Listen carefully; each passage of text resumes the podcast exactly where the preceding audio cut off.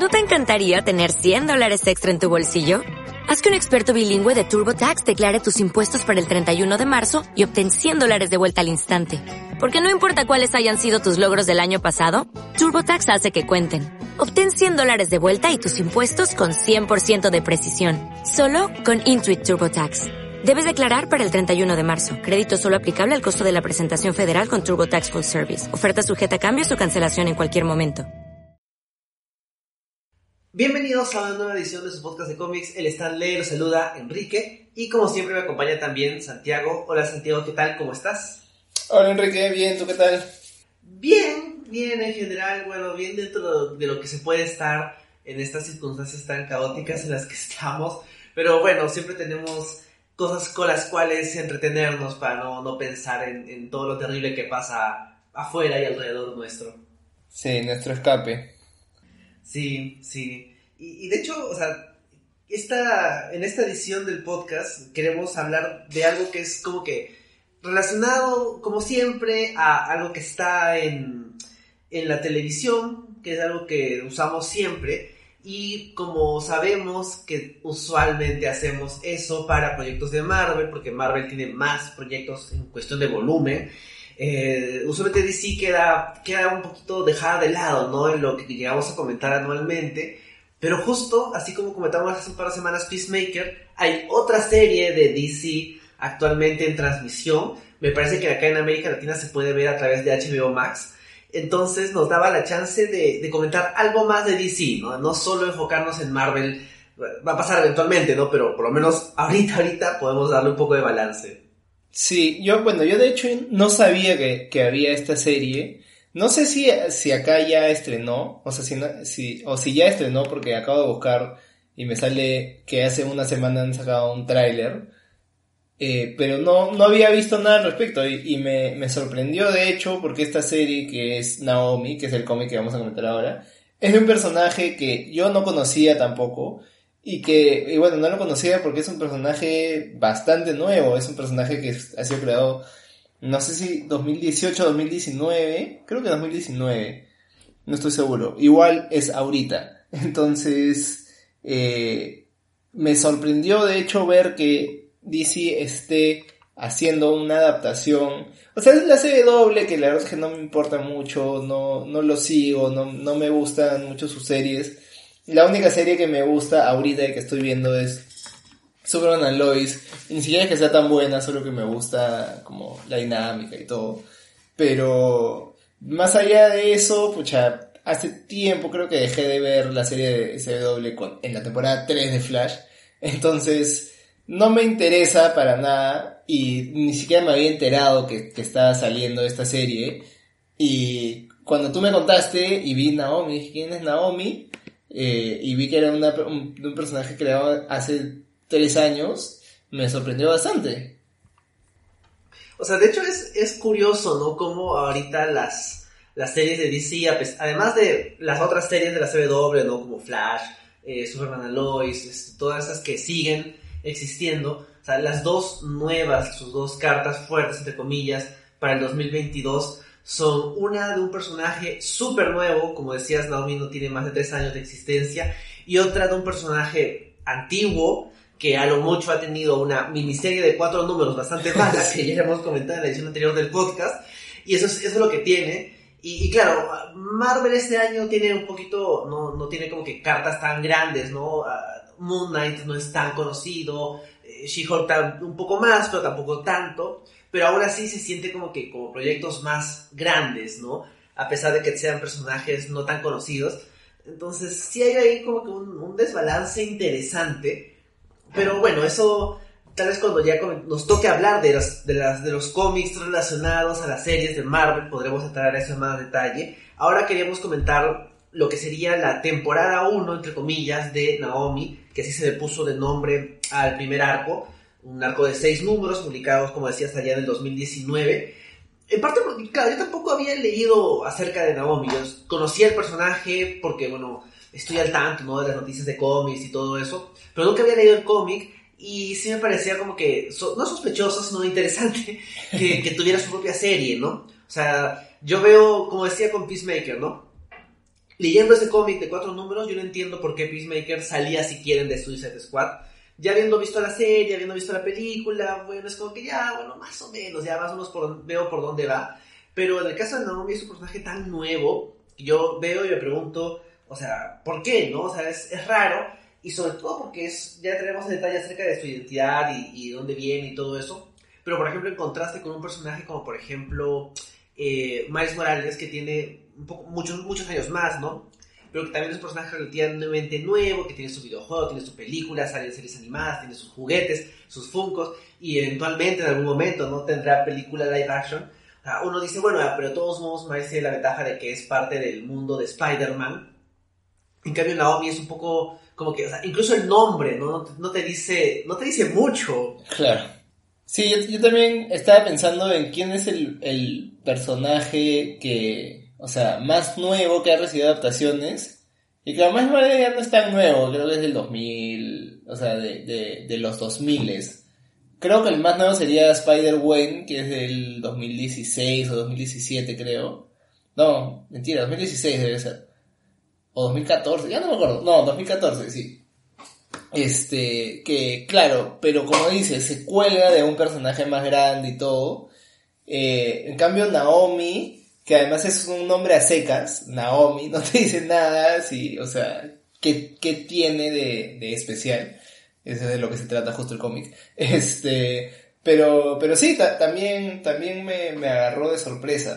Eh, pero para que no los agarre ustedes de sorpresa, eh, les voy a contar cómo conseguir este cómic, que de hecho no es muy difícil, supongo que porque está haciendo la serie es que le está metiendo puncha, y bueno, es un cómic reciente, justo estaba leyendo en, en la edición del TPB que tengo, al final eh, hay un, como un texto de Brian Michael Bendis, que es el, el- eh, uno de los guionistas, este, que dice que él está sorprendido porque tuvo varios varias reimpresiones. Entonces, Naomi tuvo éxito y, y siguen imprimiendo eh, estos cómics. Hay, o sea, hay, hay opciones en tapa dura, en tapa blanda. El de tapa dura está a 17.99, el de tapa blanda 13.49, que es, o sea, es, es un precio, es lo que cuestan cómics así. Este, no es caro, de hecho. Y de hecho, para que tapa dura esté 4 dólares más, me parece que, que vale la pena pagar 4 dólares más por tener tu edición tapa dura bonita y todo.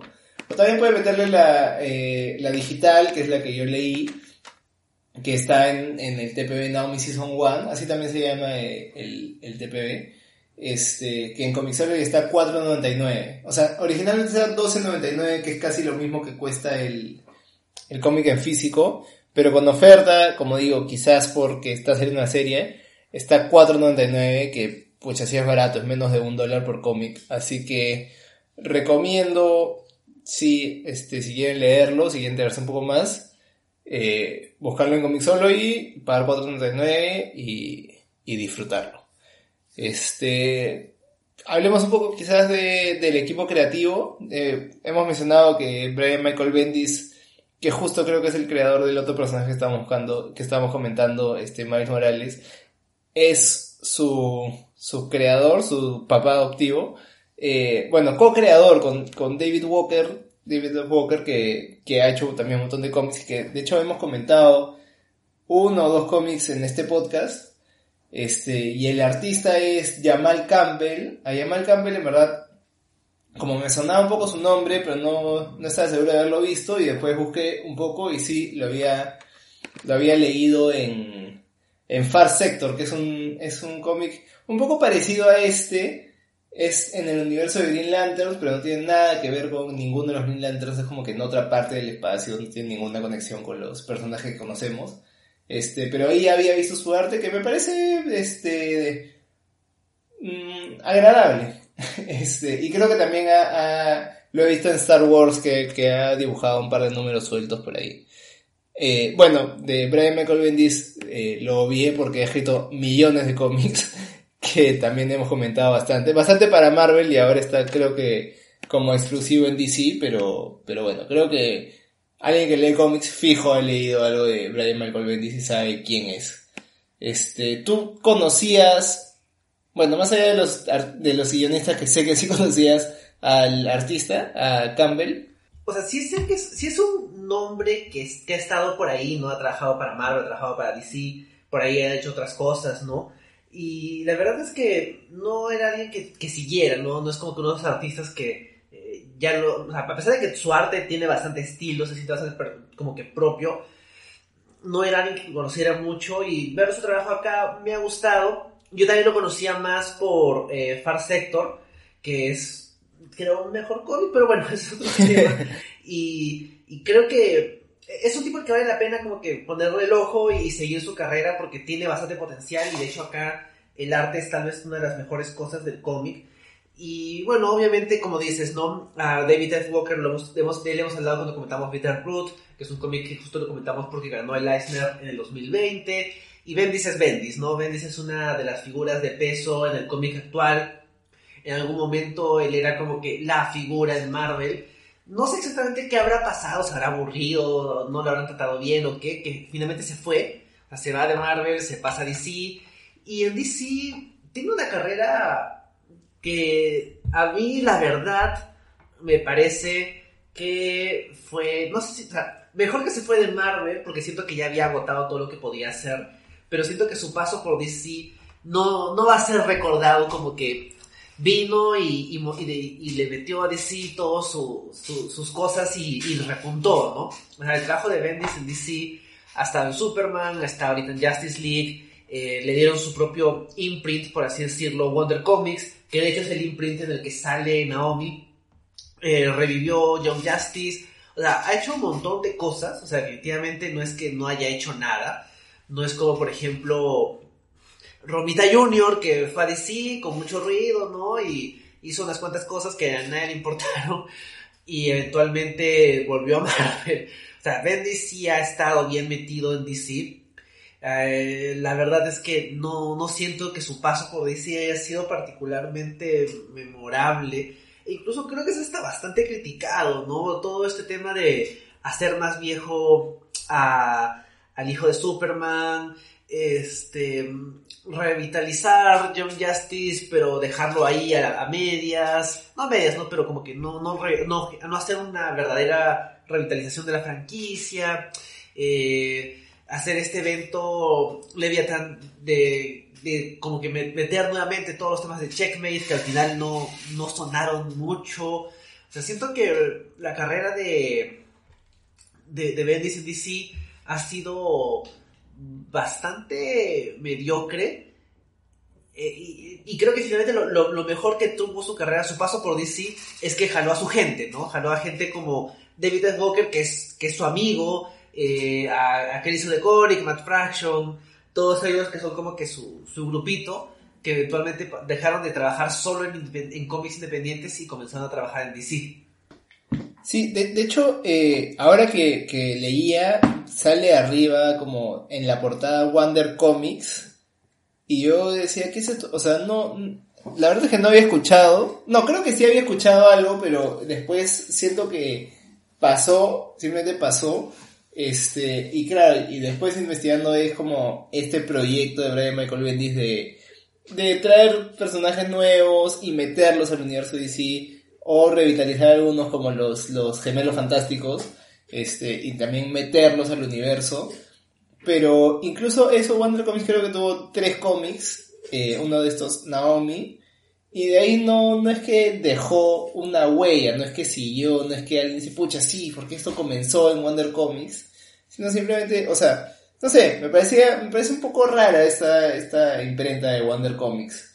Pero yo estoy de acuerdo contigo en que Brian Michael Bendis como se ha metido como con ganas a, a escribir para DC Comics, pero siento que no está dejando una huella. Hasta ahora eh, no como no leo nada acerca de, de, él, de cómo está cambiando las cosas, cómo lo está rompiendo, nada. Siento, siento que simplemente es un guionista más que está escribiendo, que está como cumpliendo su cuota y cobrando y pasando sin pena ni gloria. Creo que también hay un tema de, DC en general, ¿no? O sea, esto de las imprints de DC. O sea, eh, tenía, existía esto de Wonder Comics, que como dices, o sea, tuvo cuatro cómics, dos en los cuales estaba metido Bendis, y, luego otros dos que tenían equipos creativos interesantes. Por lo que, por lo que he leído, eh, Dial Age for Hero es muy bueno y Wonder Twins también. Entonces, por lo menos algo bueno salió de esta idea. Pero claro, veo que acá tuvo una temporada 1 que duró hasta inicios del 2020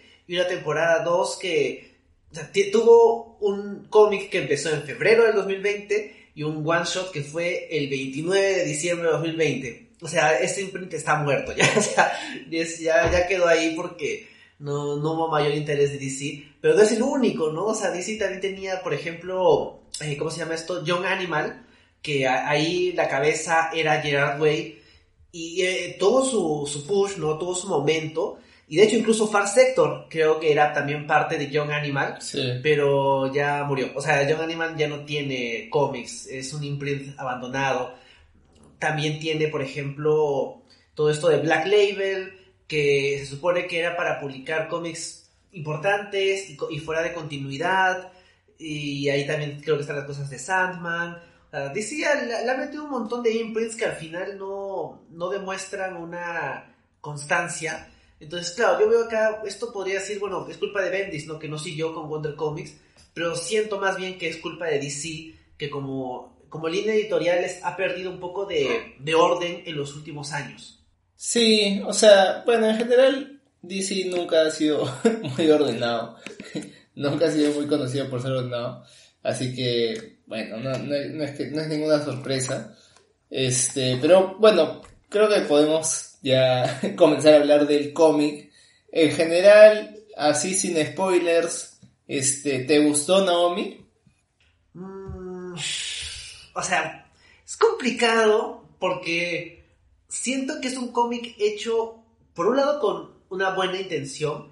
Temáticamente siento que hay cosas que son muy personales para David Walker y para Bendis. Y ahí siento que es como que, o sea, esto no es simplemente un tipo tratando de, sacar algo para hacerlo una serie de televisión y que ahí quede, ¿no? Porque eh, la plata está en la tele o en las películas. Entonces yo no siento que vaya por ahí. Creo que hay una, un genuino interés de contar una buena historia con elementos que son personales para sus autores. eso es bueno. Pero por otro lado, siento de que efectivamente sí está hecho para hacer una serie de televisión. Y, por otro lado, y hay como que un tercer lado, que es que el cómic no me, no me parece malo. Y no, y me cae al final relativamente bien. Pero siento que sufre un poquito de, de esto donde sientes de que te quieren empujar un personaje, ¿no? Es como que este es el personaje del momento, este es el personaje estrella, y, lo ves hasta incluso en, las portadas, ¿no? La, como comentábamos antes del podcast, la última portada tiene a Naomi rodeada de un montón de personajes significativos del universo DC y ninguno aparece ahí.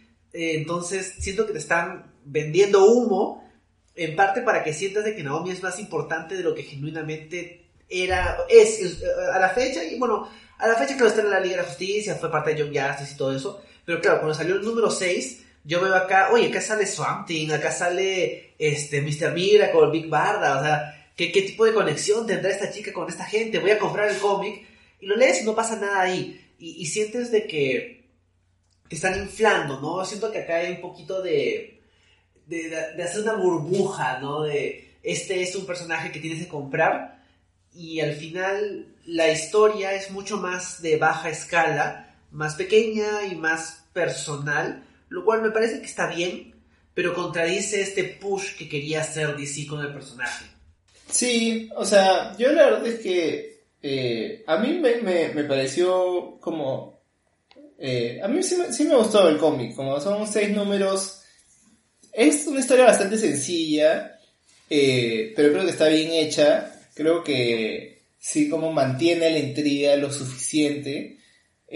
Hay como unas cosas que ya como, no sé, a mí en general no me gustan mucho y en, en este cómic no ha sido la excepción, o sea, tampoco me gustó, ya hablaremos de eso. Pero, este, en general sí, sí me interesó, sí me llevó a interesar este personaje, ver, oye, ¿qué será de, qué será de ella? Pero como tú dices, creo que falló en, en el objetivo de meterla en DC, de como que de que esté en la ley de la justicia y la gente quiere saber, oh, ¿quién es Naomi? ¿Cuál es su historia? Este, qué chévere este personaje. Porque creo que es un, un superhéroe más, eh, al fin y al cabo. Eh, tiene, super, tiene poderes un poco genéricos también. Eh, de acuerdo a lo que hemos visto en, en, el, en el único número que tiene superpoderes acá. Pero, pero no sé, o sea, siento que quiso trascender más. Y si no había escuchado de ella hasta ahora, este, creo que es porque no lo hizo.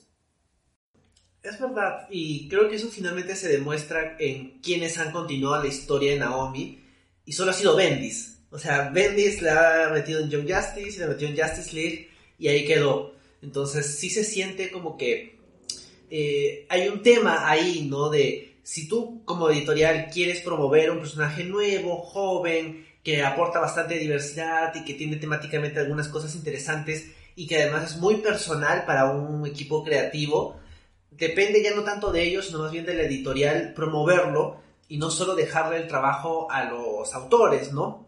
O sea, por ejemplo, eh, cuando comentamos hace un tiempo eh, el, primer, tomo de Miss Marvel, una de las cosas que sí, más allá de que discrepábamos respecto al cómic en sí mismo, lo que sí quedaba claro es que eh, Marvel se lo tomó en serio y comenzó a promocionar a la protagonista y comenzó a, hacer que se sienta importante. Sale en series animadas, tiene juguetes, sale, es prácticamente la protagonista del videojuego de Avengers del 2020. Ha tenido, ahorita no tiene más una ministerio, no tiene una serie ongoing, que creo que también es ahí un problema, pero tuvo su propio ongoing por un buen tiempo. Eh, va a tener su serie de Disney Plus. Entonces se nota que ha habido ahí un bastante cuidado de mantener al personaje como importante. Lo mismo con Miles, ¿no? Que creo que también es el, el caso más exitoso en, lo que respecta a, Bendis, ¿no? a Bendis mismo. Y tal vez ahí también hay una, creo, una comparación más o menos interesante con eh, Reedy Williams, Ironheart, que también es un, es un personaje afroamericano, mujer, creado por Brian Michael Bendis, en este caso para Marvel, que en su momento, eh, la verdad es que su, su, introducción fue un poquito torpe, pero una vez de que Bendis deja de escribirla, otros autores como eh Jim Sub en Champions o Eve Ewing en, el propio ongoing de Ironheart, comenzaron a agregarle algunas cosas que mejoraron el, el trabajo medio, medio débil que había hecho Bendis inicialmente. En cambio, Naomi es un personaje que es únicamente de Bendis y, bueno, de Walker también, ¿no? Pero Walker no, no, le, no le ha escrito más. Sí, este... Sí, o sea, yo, por cómo termina el cómic, se, se, se da a entender de que la vamos a ver mucho más, o de que esa era por lo menos la intención de, de Bendis, pero, pero de ahí a que se haya logrado, creo que no, no pasó. O sea, igual me parece sorprendente que tenga ahora su adaptación de, de serie de televisión, sobre todo porque creo que no hizo tanto impacto en los cómics, este, pero bueno, este, ya metiéndonos un poco más a la historia. O sea, la historia en verdad es bien sencilla, ¿no? Es de una chica que, que, o sea, es adoptada y ella sabe que es adoptada y tiene como un, un, un tema con no saber de dónde viene y que se siente un poco como outsider, que es entendible. Y eh, como el cómic comienza con que por su pueblo, en donde normalmente nunca pasa nada, eh, pasa Superman mechándose con Mongul, creo. Y pasan tres segundos y ella no, no, no lo ve y todos le cuentan. Y después regresa Superman a limpiar y, y ahí ella así como que va corriendo y lo ve, creo. Este, y como de ahí comienza a, a investigar un poco, eh, no, no, ya ni me acuerdo por qué, pero si algo así había pasado antes en el pueblo y todos le dicen que no, excepto una persona que le dice que sí, y ahí comienza el misterio porque le dice que fue la fecha en que ella fue adoptada. Entonces ahí comienza a ver la, como la conexión, la relación y comienza el, el misterio de de dónde vengo, por qué tengo que ver con, con superhéroes, cosas así. Y creo que ahí es como lo que tratan de, de hacer, y creo que para, más bien para la serie, que me acabo de ver el trailer justo antes de comenzar a grabar, este, como en, la serie animada, en la serie de televisión están poniendo más como énfasis a que ella es fan de los superhéroes, Acá no tanto, creo. Este, o no, de repente sí y no se nota tanto porque no, no lo recuerdo, más allá de que acabo de pasar por el número uno y creo que tiene una un, un póster de Superman en su casillero o algo así. Pero pero bueno, ahí comienza a, a investigar y eventualmente, o oh sorpresas, descubre que ella también, como es especial, tiene superpoderes y tiene un origen secreto. Eso es creo que la historia, o sea, no... No me pareció en ningún momento nada como muy sorprendente. Este, más allá de lo que sí me parece raro y creo que a ti también, este, y por eso, por eso como es un poco raro que le estén metiendo a, a, la serie televisión, que es que ella viene de una tierra paralela. O sea, no es de otro planeta, sino sí es de la Tierra, pero no de esta Tierra. O sea, multiversos. Este, que, que es, eso, eso es lo que ya adelantando, eso es lo que a mí no me gusta. O sea, a mí verdad lo de los multiversos nunca me ha gustado, me parece que les quita impacto a las cosas que pueden pasar. Entonces, ya cuando me tienen eso fue como que, ah, ya. Pero, pero sí, es, es la historia a grandes rasgos y creo que, no sé, es, o sea, es un poco más emocional que, que eso. O sea, la gracia del cómic es que, o, sea, se trata un poco de los sentimientos de Naomi y de sus papás y de su mujer amiga y del, y del mecánico que que para por ahí. Pero en cuanto a cosas, no es que pasen grandes cosas que te hagan decir, ah, ya, esta, este personaje va a ser muy importante, o este personaje claramente tiene que estar en la ley de la justicia o en los Young Justice o lo que sea.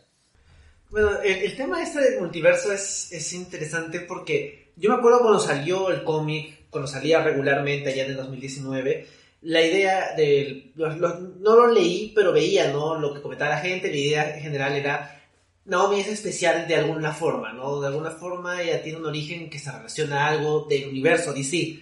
Eh, vemos al inicio, ¿no? Que tiene un montón de cosas de Superman, no tanto de otros superhéroes, y el tema de Superman no es tanto un tema de, que, sea un, de que sea fan de los superhéroes, como creo que se hizo una serie, y como es por ejemplo el caso, no sé, de Miss Marvel, sino que ella tiene una conexión con el concepto de Superman, con la idea de alguien que es adoptado y es especial y puede hacer cosas especiales.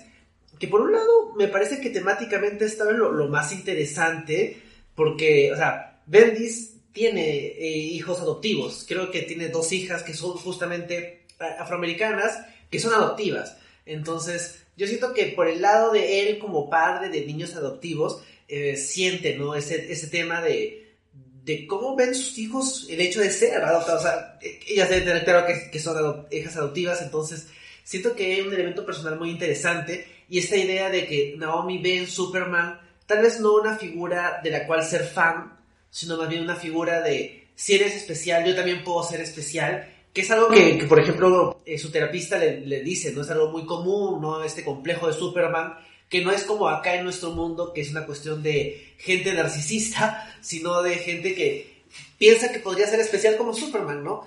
Y esto me parece interesante, me gusta la idea, ¿no? De que Naomi va a, terapia y se trata como si fuera una, Se trata como algo normal, como lo es, ¿no? No como un tema de, uy, ¿qué, qué, qué habrá pasado con ella, ¿no? Entonces, eh, hay esos elementos personales bien interesantes y sumados al misterio de dónde salió ella, pero finalmente, cuando viene este tema de que Naomi es parte de un universo paralelo, donde la capa de ozono se destruyó y un montón de gente obtuvo poderes y cosas así, es, ahí me pierdo un poquito.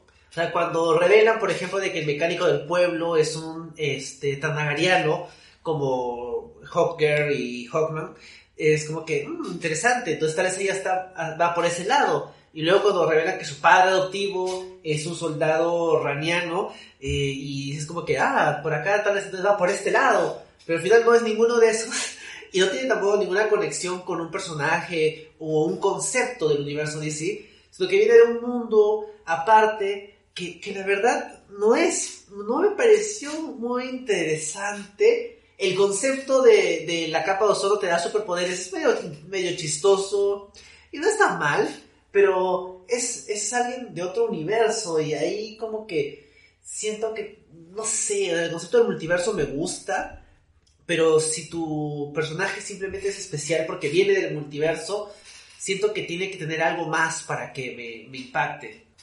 Sí, o sea, sí, creo que si justo quería conectarla con el universo DC, eso le resta. O sea, como dices, si, si, hubiera venido de Ran o de Tanagar, ya. O sea, es un, es un alien de otro planeta. Esa, pues, o sea, igual puede ser adoptada, puede ser como la misma eh, estructura de, la historia de Superman, este, pero cuando Superman ya existe, que creo que es interesante, este, pero al, al traer un mundo de, o, sea, del que nunca hemos escuchado y no vamos a volver a escuchar, bueno, no, creo que sí, o sea, creo que en la segunda temporada o eventualmente en Naomi sí van a volver a hablar de su tierra natal, pero, pero tampoco es que esa tierra natal era muy interesante, o sea, cuando, cuando por fin la vimos, este, que, o sea, que por el número 5 creo, cuando ella consigue sus superpoderes porque se le mete algo de, la nave en que le encontraron, este, se, como se abre un portal a esa tierra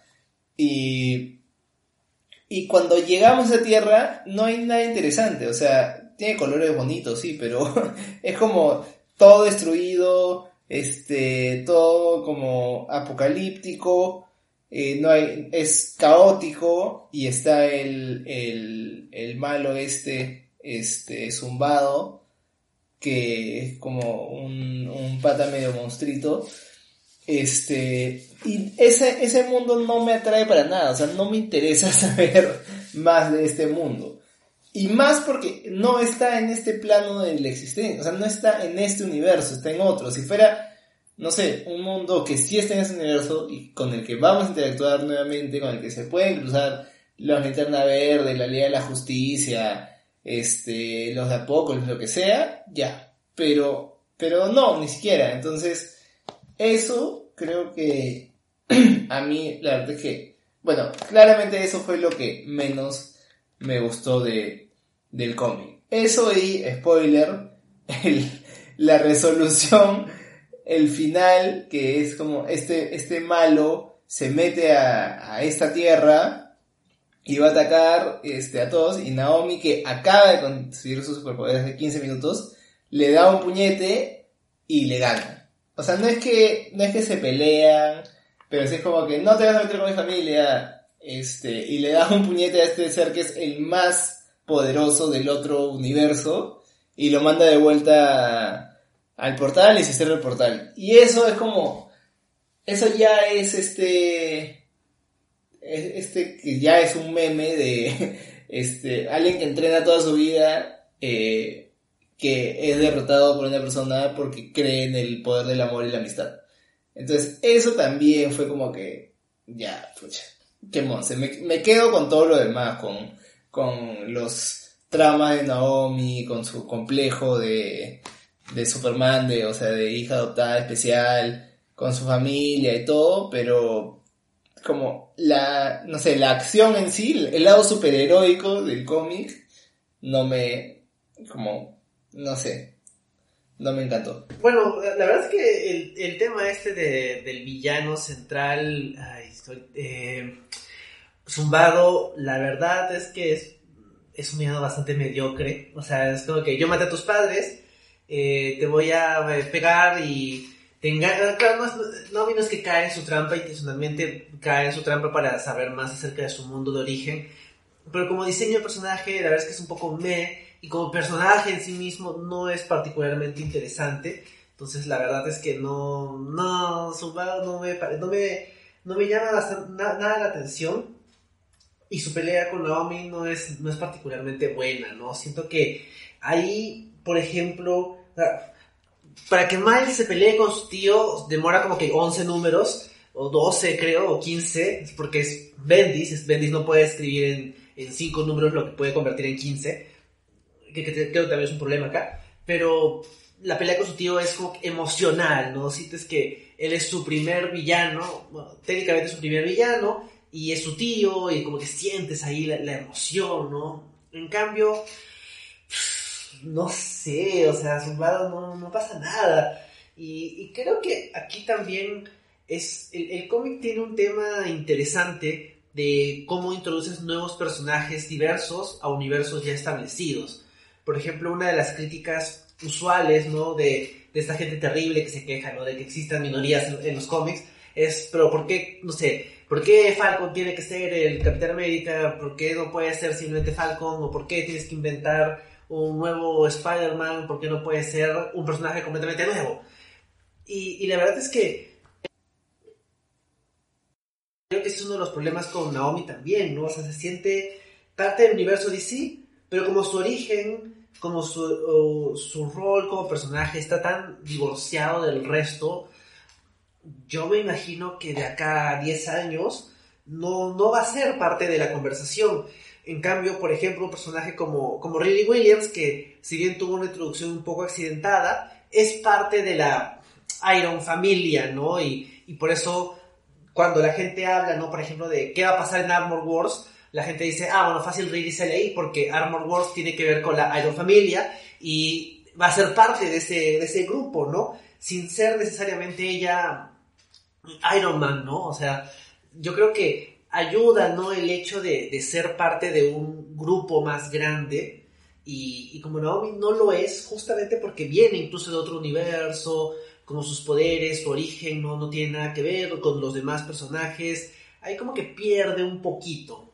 Sí, sí, yo, también creo que, o sea, ahí la clave estaba en conectarla a un personaje grande. Creo que, o sea, yo pienso en, por ejemplo, cómo metieron a Superboy, que claro, Superboy ya tiene un poco el nombre de Superman, pero la, la gracia de ese personaje es que tenía una conexión con Superman, por más de que no, o sea, no paraba con él, no es que no es que era un personaje secundario de Superman, sino era como un personaje nuevo, pero tenía esta conexión, entonces tú sabías como por dónde jalar a la gente. Era un personaje de Superman, este, creo que, bueno, lo mismo, por ejemplo, con Nightwing, claro, es un poco más antiguo todavía, pero, pero igual, como creo que la idea de jalarlo de un personaje grande o fuerte o importante, funciona. Creo que con Duke no funcionó mucho porque este ya creo que, o sea, Batman tiene demasiado cast secundario. Entonces, acá el cómic más bien eh, tició un poco. Yo pensaba que la conexión iba a ser con Superman también, porque al comienzo sale Superman, después este, ella cuando habla con su psicóloga le dice que, o sea, la psicóloga le dice, sí, pues este complejo de Superman de, de querer, o sea, de ser adoptada y querer descubrir que tú también eres especial. Este, y bueno, es, específicamente que tiene superpoderes. Entonces, entre tanto Superman ahí en ese primer número, yo dije, ah, de repente la conexión va a ser con él. Pero después no lo fue. Entonces, no sé, incluso si, no sé, si hacían esta conexión al multiverso, pero que ella viniera de Krypton de otro universo, Podría ser, porque creo que ahí también tendría un poco más de la conexión al resto del universo, a un personaje grande. Pero como no lo tiene, este cómic realmente funcionaría sin eh, los personajes de DC. O sea, sería un poco raro como lo de lo del multiverso, o sea, de que venga de otro planeta. Aunque no, ni siquiera. O sea, si fuera un cómic independiente, imagínate, Naomi, una serie totalmente nueva, podría ser que este, ella vive en, un, planeta Tierra sin superpoderes y ella tiene superpoderes y es porque viene de otro planeta, o sea, otra, otro universo en que sí hay seres con superpoderes. Pero, o sea, este cómic no tiene de DC más que el cameo de Superman y, y eso, porque ni siquiera se, se menciona mucho a otros superhéroes, a la ley de la justicia, a nada, simplemente hablan de gente superpoderosa. Este. Y, y ahí queda. O sea, también podrían mencionarlo un poco más, quizás. Pero se siente bastante independiente de, del mundo de DC, más allá de Superman y bueno, y de Ran y Tanagar. Que tampoco es que sean centrales para la historia de DC, son planetas de, o sea, que están ahí. Y, eh, y ahí por eso me sentí estafado yo un poco con la portada del número 6, donde salen un montón de personajes de DC. O sea, sale, sale el equipo de Young Justice y detrás todo la Justicia y personajes como este, importantes, raros, Mr. Miracle, Big Barda, Swamp este, Black Canary, Supergirl con, con Crypto, entonces ya dices como, ah, ya, acá, o los va a conocer o se van a conectar o algo, pero tampoco, entonces, no sé, siento que, o sea, creo que, creo que tú dices que después, este, Bendis la escribió en Justice League, con Jack Justice, entonces ya, se tiene como que lo haya metido por ahí y si quieres saber dónde viene, lees esto, pero leyendo solo esto, no la sientes como un nuevo personaje en el elenco de superhéroes de DC. Sí, y es raro, ¿no? O sea, yo siento que la, la escriben de una manera tan independiente, por así decirlo, que bien podría haber sido un guion que Bendis tenía guardado de cuando estaba en Marvel. Uh, reemplazas Rani Tanagar con Chris y Scrolls y tienes básicamente lo mismo, ¿no? Reemplazas a Superman con Thor y el tema de la adopción lo, lo ajustas, ¿no? Lo acomodas por ahí y, y, ya, ¿no? O sea, tienes un personaje que se siente como que creado para otro, para otro contexto, o mejor dicho, creado sin un contexto, y simplemente lo pones en este universo. Y no sé, o sea, siento que eso le, le quita un poco de, de conexión, y creo yo que es parte, es parte de lo que explica, ¿no? Porque solo Bendis ha terminado usando a Naomi, que ya, como que hablando un poco, ¿no? Ya de Naomi y no tanto de sus circunstancias, como personaje me parece normal, me parece que no tiene tanto espacio de mostrarnos a ella como persona y no tanto como ella como investigando sus orígenes. Sabemos que le adoptaron, que se lleva bien con sus papás, que tiene este tema de, de este síndrome de Superman, que va a terapia, vemos que tiene algunas amigas y un grupo de amigos más o menos grande, vive en un pueblito tranquilo en el que no pasa mucho, con gente relativamente colorida, y, y ahí no más, ¿no?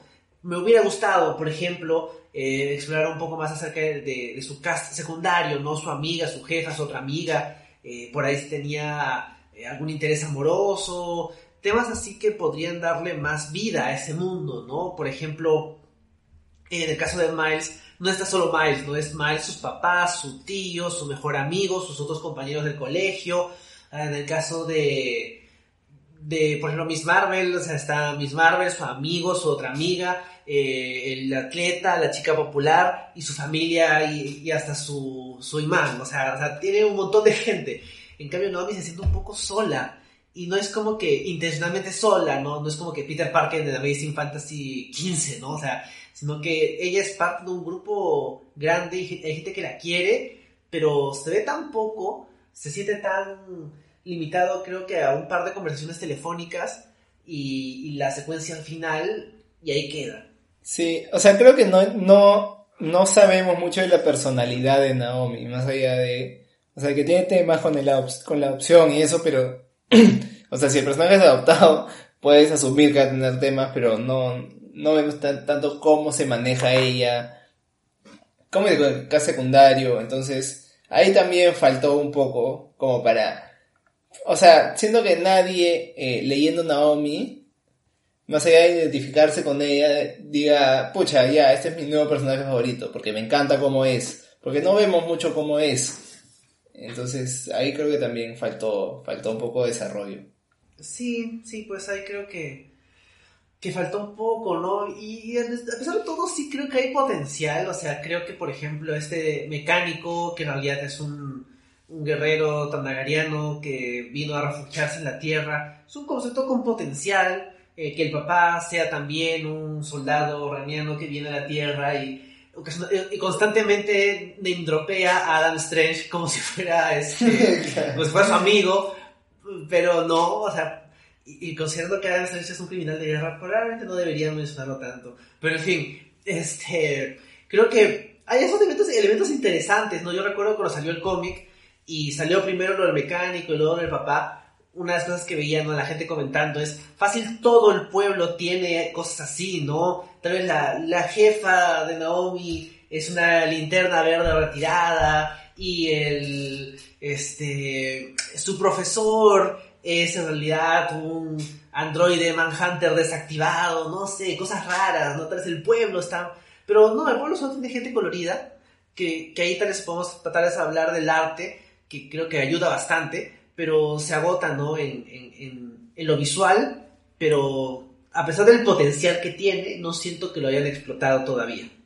Sí, estoy de acuerdo. Y también creo que lo más interesante fue como estos como desertores de Ran. Por ahí me parecía más, más bacán la historia, pero bueno, no la llevaron por ahí. Y no sé, creo que con el personaje con que más ganas me quedo de ver es a Dee, el mecánico. Este, y me da risa cuando, cuando el papá se pone su traje de guerra y como ella es un papá y está fuera de servicio hace años, tiene su panzota en su uniforme y me, me, me pareció bien chistoso.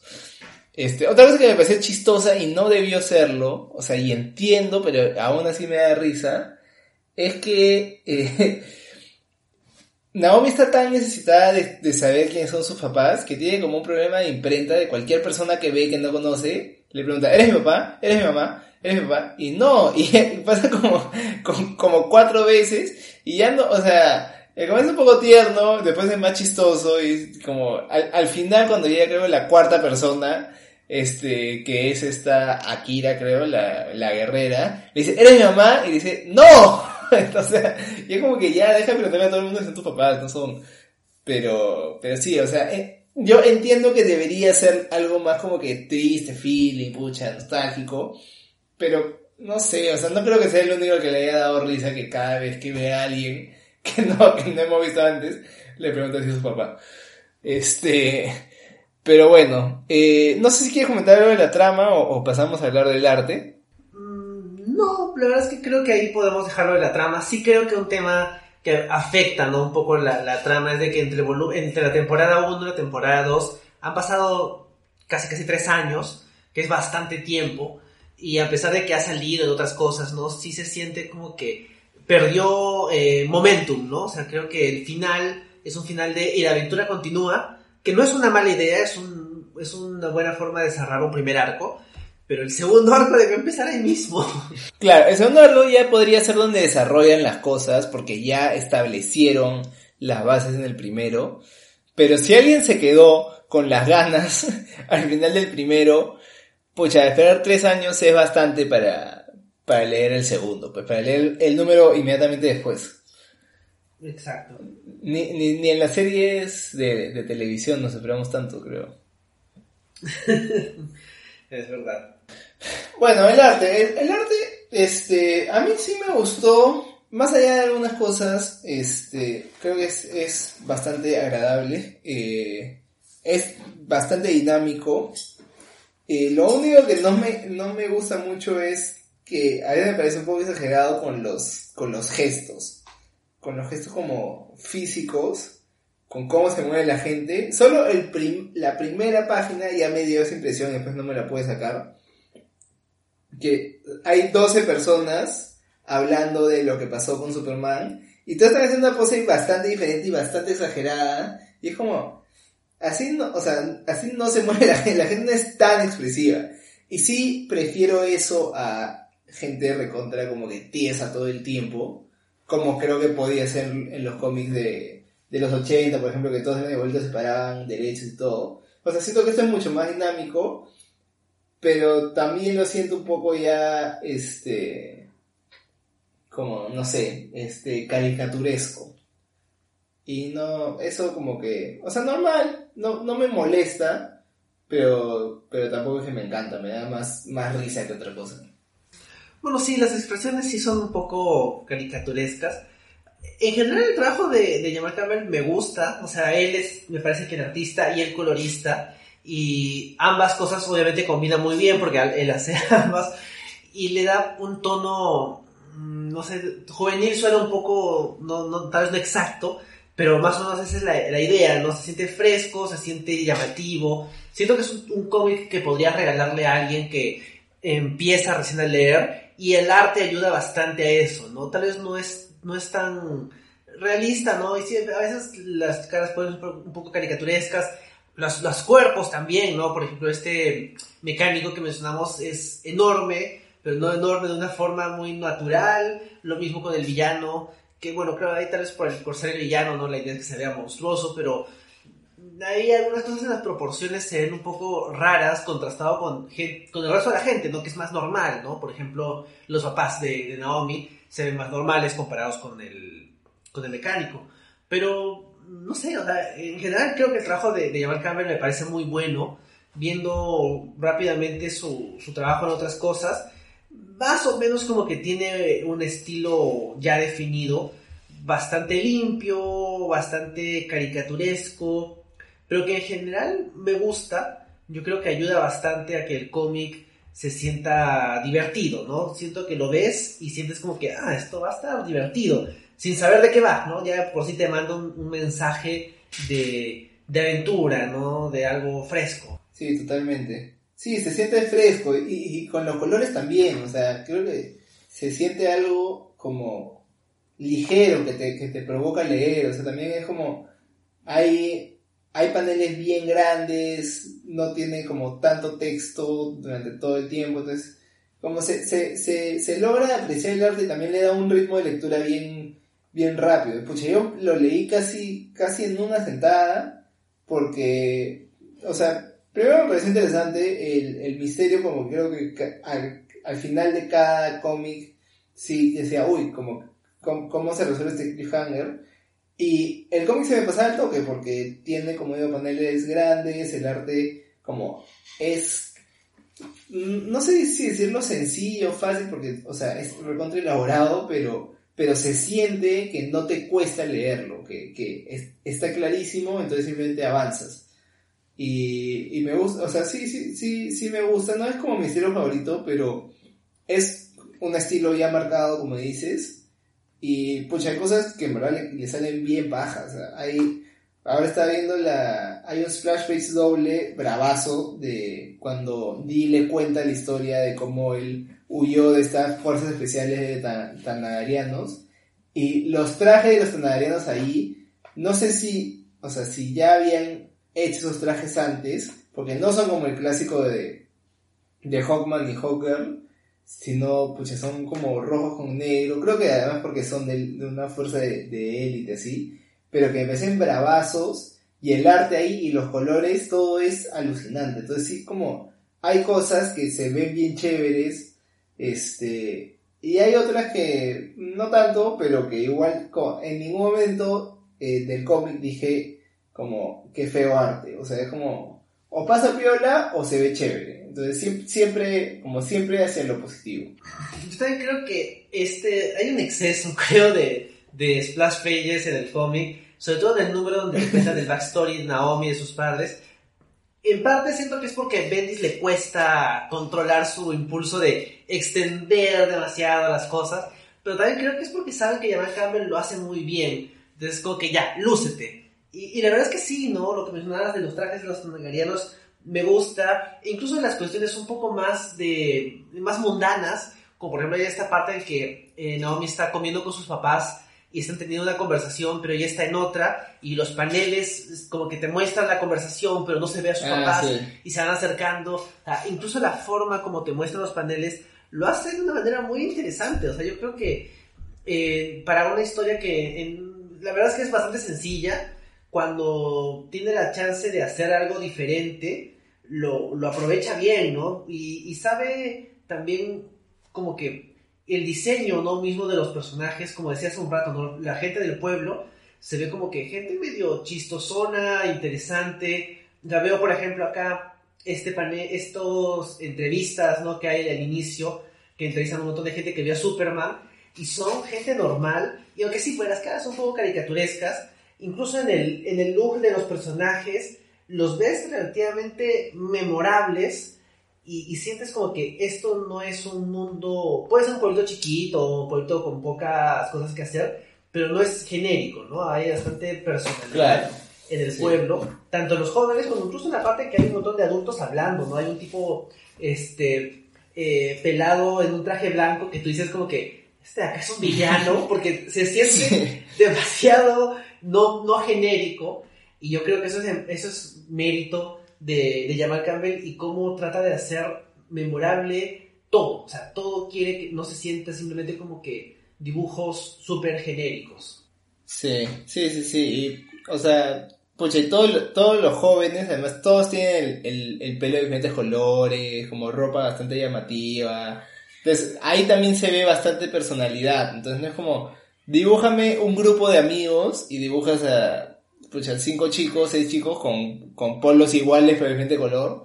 No, como si, sí, sí siento que, como dijo ya, un look como con personalidad para cada uno. Au- Aunque solo lo vamos a ver en un panel. Entonces, sí, o sea, y, y, y ahí también los colores también me parecen, pucha, bien chéveres. Lo que sí, o sea, no es algo malo, eh, pero es una característica que, eh, se siente, se siente bastante digital. O sea, yo lo siento bien digital. A veces un poco por este desenfoque gaussiano que le meten, que es muy notorio, este, que simplemente poner, o sea, para separar al personaje del fondo, parece que selecciona todo y, y lo desenfocan en Photoshop y no se ve tan bien. Este, pero más allá de eso, o sea, el cómic se siente que está hecho, eh, o sea, que está hecho de frente en digital, que no ha pasado por lápices primero, pero, o sea, no sé, o sea, se ve bonito. A mí no- más, más me gusta, sí, ya creo que es por un gusto personal, o sea, el, el arte como, no sé, tradicional, con lápices que después es digitalizado. Este, porque no sé, no sé si es muy suave o qué, para mí, pero sé que, sé que hay personas que prefieren el arte así de frente y, y bueno, está así, o sea, es, es algo que notoriamente ha sido hecho como de frente en, un programa de, ilustración. Y ya para ir cerrando el podcast, eh, obviamente tenemos que comentar acerca de las portadas. las portadas de- del cómic son normales y lamentablemente creo que la más, más interesante es la portada del número 6, que es la que promete un montón de personajes del universo DC muy variados y ninguno, ninguno aparece, ninguno tiene ninguna relevancia, pero se siente como que la portada que le quieres vender a la gente, ¿no? La portada de este personaje es importante, compren el cómic. Sí, sí, esa es la portada clickbait, porque también es la que ponen en la en, en, en la tapa del, del tomo, del TPB, del hardcover, porque sí, pues así hace que se sienta que es parte del universo, pero pero es un engaño total porque no no, no se ve para nada en, en el interior. Pero de ahí, pues las portadas, en verdad, lamentablemente, este, no me acuerdo ninguna. O sea, creo que todas son bien genéricas. Este, o sea, hay una, ahora estoy viendo una del número 4 que es chévere. Este, o sea, que, la- que el arte es bacán. Pero tampoco me dice mucho. O sea, son unos patas con unos disfraces que no identifico. Que supongo que son del otro mundo. Y Naomi al frente. Este. Pero de ahí todas en verdad me parecen como normales, sí, bonitas, o sea, buen arte y todo, pero totalmente olvidables. Creo que hay splash pages adentro que son mucho más chéveres que, que las portadas. Sí, yo también creo que las portadas iniciales son un poco genéricas, y el- pero el arte interior que también lo hace Jamal Campbell a, veces lo, lo supera. Pero bueno, en fin, ya para ir cerrando ya el podcast, Santiago, bueno, yo no he leído eh, la temporada 2 ni tampoco he visto la serie. ¿Tú recomendarías este cómic? ¿Recomendarías seguir la historia de Naomi? Pucha, tendría que leer la temporada 2, porque creo, creo que ahí está la oportunidad de en verdad hacer que resalte, pero eh, este cómic eh, de por sí, este, todavía no tiene nada, o sea, se siente mucho como la primera parte. Entonces todavía no tiene nada que creo que sorprenda, que enganche, que, que vaya a decirle, no, el gran cómic. Este, es más, creo que la, la serie de televisión tiene un poco más de oportunidad de hacer eso. Claro, las bases ya están sentadas, ¿no? Entonces pueden explotar un poco más. Pero, pero no, o sea, a- así nomás no recomendaría. O sea, recomendaría muchos cómics antes de llegar a, este, pues si te interesa una historia sobre una chica, este, que es adoptada y tiene su rollo con, con que viene de otro mundo y, y es fan de Superman, lee este cómic, pero es bien específico y no, no, no me imagino recomendándose a alguien así nomás. Pero de que es un cómic, o sea, si alguien me dice, "Ve, ¿qué tal Naomi? Sí le diría que le dé una oportunidad, o sea, Es, es lo que sí es interesante de inicio a fin.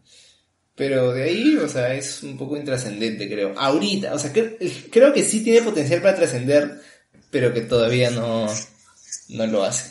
Yo creo que ese es el tema, ¿no? Yo siento que si me dices al día de hoy, ¿lo recomiendas? Diría, no realmente, pero si el- la temporada 2 es buena, si es que va por un camino interesante, si es que la serie termina siendo particularmente buena y no otra serie más de la CW, podría decir como que, bueno, sí, pues no, para ver cómo empieza.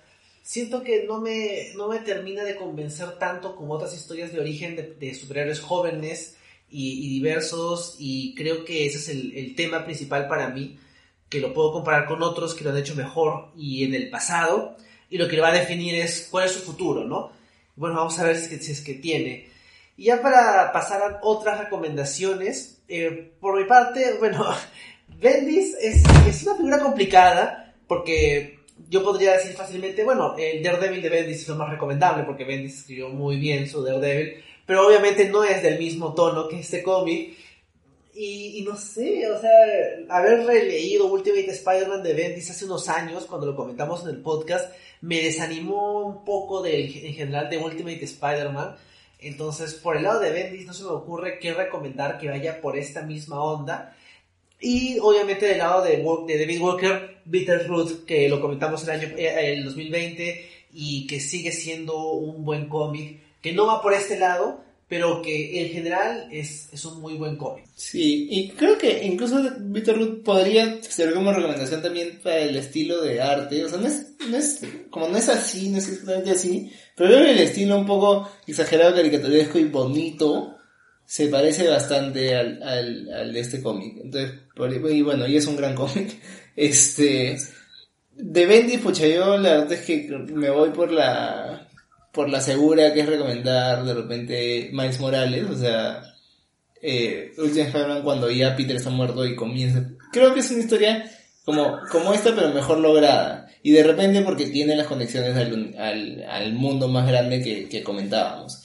Entonces, de repente por ahí, de Jamal Campbell, pucha, en verdad, a mí, Far Sector, el cómic no me encantó, pero el arte en este cómic, que es de Jamal Campbell, me parece alucinante. O sea, todos los mundos, o sea, es bien extraterrestre. Y, pucha, creo que ahí deja volar su imaginación bastante y es bien chévere. Entonces sí recomendaría eso. Y bueno, eh, si, si por algo leen Naomi les gusta, eh, estoy viendo que el, que Season 2 sale ahora en marzo. El, o sea, el, el, el primer número de Season 2, que va a estar, o sea, disponible el 8 de marzo, Día Internacional de la Mujer, no sé si tiene algo que ver, pero bueno. Este, y, y sí, pues, o sea, también, quizás sí, si están con ganas de ver algo de DC, eh, fácil la serie, o sea, la serie, a mí me, me interesa ver la serie solo para ver a qué actor de Superman ponen. Si ponen al, al que ha estado en la CW, o sea, que sería en Supergirl y, y ahora en, Lois, en Superman Lois, o si ponen a uno nuevo, o qué, o si ni siquiera ponen a Superman. Este, y bueno, no, no, no lo he visto, pero voy a chequear en HBO Max porque según internet ya salieron los primeros dos capítulos. Entonces sí, de repente, de repente darle una oportunidad por ahí. Yo, por ejemplo, no me interesaba para nada Peacemaker. Y después de leer el cómic, que me provocó, como comenté en el podcast anterior, simplemente ver a John Cena con este personaje, este, pucha, pagó porque comencé a ver la serie, me parece un mate de risa y interesante. Así que, pucha, fácil, fácil, DC está diciendo cosas chéveres en las series. Fácil. Puede ser, ¿no? O sea, de todos modos, ya DC tiene varias series. Y claro, la calidad es tan variante. O sea, tienes cosas bien raras y llamativas como Doom Patrol. Y, y tienes cosas un poquito, no sé, que uno diría como que todavía sigue esto como Flash. Pero, pero tiene para elegir, ¿no? Y bueno, ojalá le vaya bien esta serie. La produce Eva DuVernay, que en algún momento iba a ser una película de los New Gods. Y al final ese proyecto murió. Y la verdad es como que wow, o sea, qué, qué, qué, qué raro cómo DC maneja todos sus proyectos. O sea, sacrifica a los New Gods que son tan importantes para su mitología y, y permanece Naomi, que es un personaje que tiene tres años de existencia y seis números en un cómic. Pero en fin, las decisiones en DC son, son muy particulares. Sí, sí, efectivamente. Pero bueno, este, creo, todavía no decidimos qué vamos a comentar la- la- en el próximo podcast, pero creo que regresaremos a Marvel. Este, pero bueno, puede, puede ser cambiando de de opinión. Pero sí, en dos semanas nos volvemos a escuchar para seguir hablando de cómics. Gracias Enrique por esta conversación muy amena. Gracias, Santiago. Ha sido divertido conversar de cómics contigo. Y sí, pues estaremos de regreso en un par de semanas para seguir hablando de cómics. Esta vez creo no de DC, pero luego en marzo nos toca DC de nuevo. Sí, efectivamente, pero bueno, eso, eso me entusiasma, así que lo espero con ansias. Sí, obviamente cuando nos toque hablar de Batman vamos a estar más emocionados. Sí, bueno, eso es todo por el podcast de hoy. Gracias por escucharnos. Nos escuchamos en dos semanas. Sí, nos escuchamos. Adiós.